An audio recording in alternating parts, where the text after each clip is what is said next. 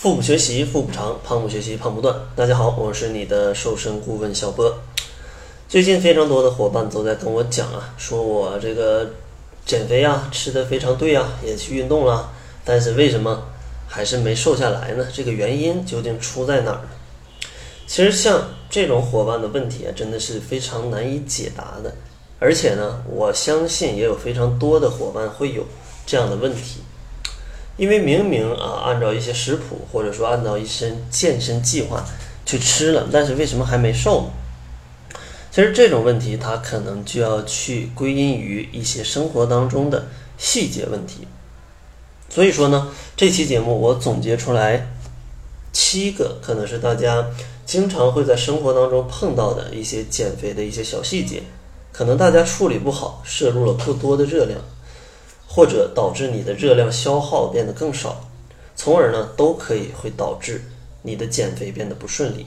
所以说，也希望大家听完这期节目之后，能把这七个小细节做得更加的完美，让你的减肥之路可以走得更加的顺利。首先，第一个小细节呢，就叫做进食的顺序不对。因为啊都是相同的食物，但如果你的进食顺序不对，可能结果也会。大大的不同。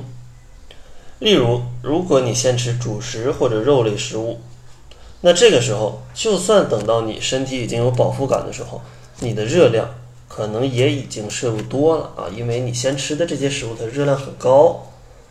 但是，如果你先吃一些汤，再吃一些蔬菜，然后再吃一些肉类，最后再吃主食的话，那这样的话，其实你的饱腹感来的时候，你的热量。就会相对变得更低，因为你最开始吃了一些，呃低热量啊高填充感的这样的一些食物，它会增强你的饱腹感。然后第二个要注意的细节就是三餐的时间不固定，因为国外有一项研究发现，如果三餐时间不固定，就算吃的是非常健康的食物，血糖水平也会比正常值高出百分之十八。这与脂肪生成有关的胰岛素啊，它也会分泌紊乱，是非常不利于减肥的。正确的三餐时间呢，应该是早餐应该在六点到八点，午餐十一点到十二点半，晚餐呢就是五点到七点。所以说啊，大家一定要按时吃饭。当然，你真的工作学习特别忙。那你也可以选择实在不方便的时候带一点小零食来去加餐啊，等你工作学习结束之后再去简单的吃一点。下一个要注意的就是烹饪方法不对。如果你天天都吃健康的食物，但还没有瘦，那肯定错的不是食物啊，一定是你的烹饪方法是有问题的。比如说，同样是青菜。那你清蒸跟水煮，跟你油炸还有爆炒的这个热量，它肯定是不一样的。而且像什么油炸呀、爆炒啊，你可能还会加入过量的这种调味料，对吧？这个也是不利于减肥的。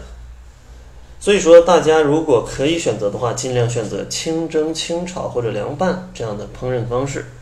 如果在外在外面就餐没有办法的话，建议是用水去涮一下这个食物啊，把上面的过多的油脂跟这个调味料去给它涮掉啊。下一个要注意的呢是运动前后咱们不能大吃大喝，因为很多朋友有这样的想法：运动前后啊，这个马上要消耗热量了，马上要运动了，或者已经消耗了这么多热量，咱们应该补充一下。但正是这样的想法。才会让你的运动啊，可能就白白的浪费掉了。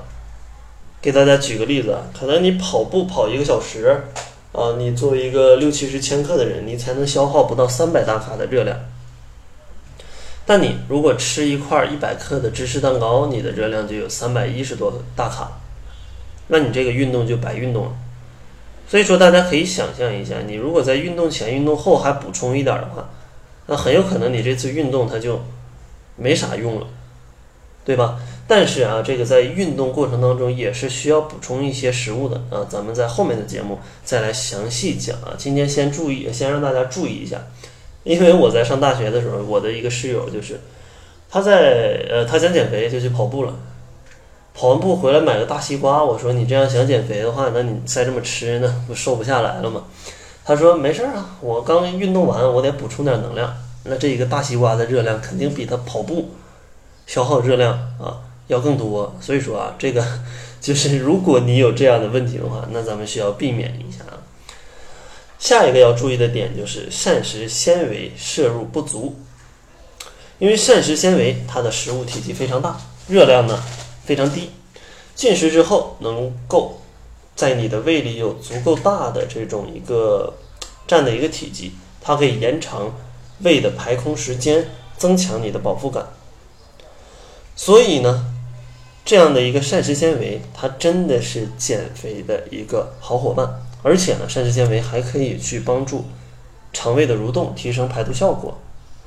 所以说，在减肥时候，如果你吃的膳食纤维比较少的话，那对你的减肥啊，肯定是非常的不利的。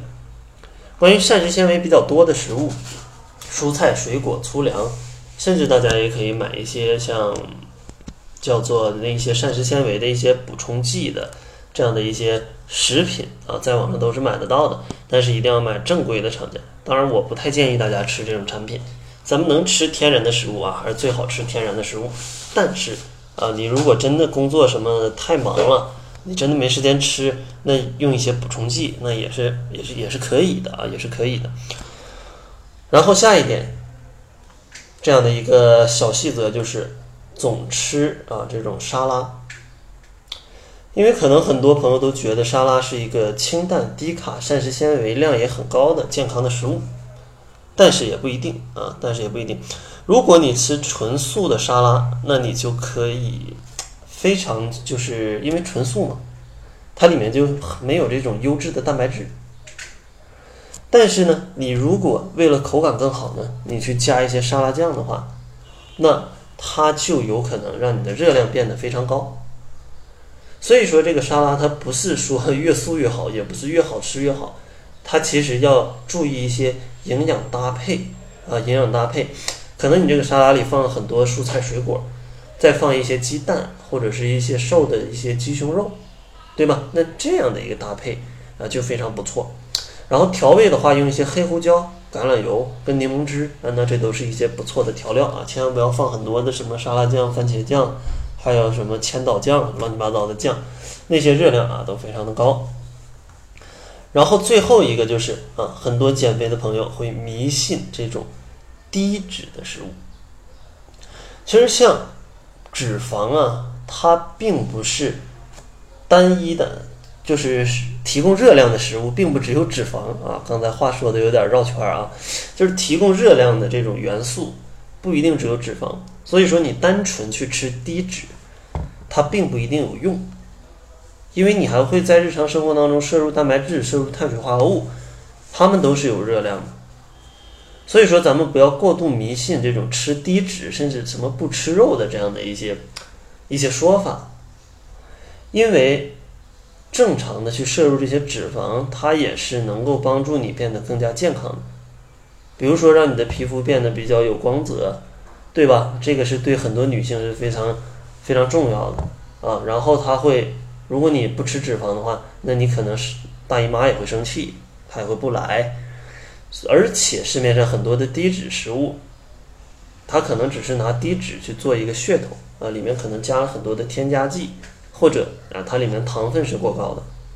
所以说，大家在选择食物的话，如果有这种营养元素的表，大家一定要去看一看啊，看一看这个营养元素的含量，而不是说看了这个食物上有低脂，好，非常的安全，咱们今天就吃它。那这样的想法是不严谨啊，是不严谨的。当然了，大家如果按照我之前节目的关于一些饮食的搭配来吃，我觉得是问题不大的。所以说，不要过度迷信什么不能吃某一样营养元素的减肥方法，那都是很奇怪的啊！不能吃碳水化合物很很奇怪，不能吃脂肪很奇怪，不能吃蛋白质也很奇怪啊！因为健康的人这三种东西都是离不了的啊，都是离不了的。那好了，也希望这七个小细则啊，可以帮助一些啊在减肥当中找不到问题的。找不到这个瘦不下去问题的朋友啊，去找到一些新的思路。在节目的最后呢，还是送给大家一份七日瘦身食谱。想要领取食谱的伙伴，可以关注公众号，搜索“小辉健康课堂”，辉是灰色的灰。另外，如果你也希望不吃药、不挨饿、健康瘦、不反弹的话，也可以选择我跟营养师小辉共同研究的窈窕减肥法。这套方法呢，经过测试，可以使你每个月减掉体重的百分之五到百分之十。因为呢，我们不推荐吃任何产品，主要调节饮食习惯跟饮食结构，所以后期反弹的概率是非常低的。大家如果想要看一下使用窈窕减肥法伙伴们的减重情况，也可以关注一下公众号。那好了，这就是本期节目的全部，感谢您的收听。作为您的私家瘦身顾问，很高兴为您服务。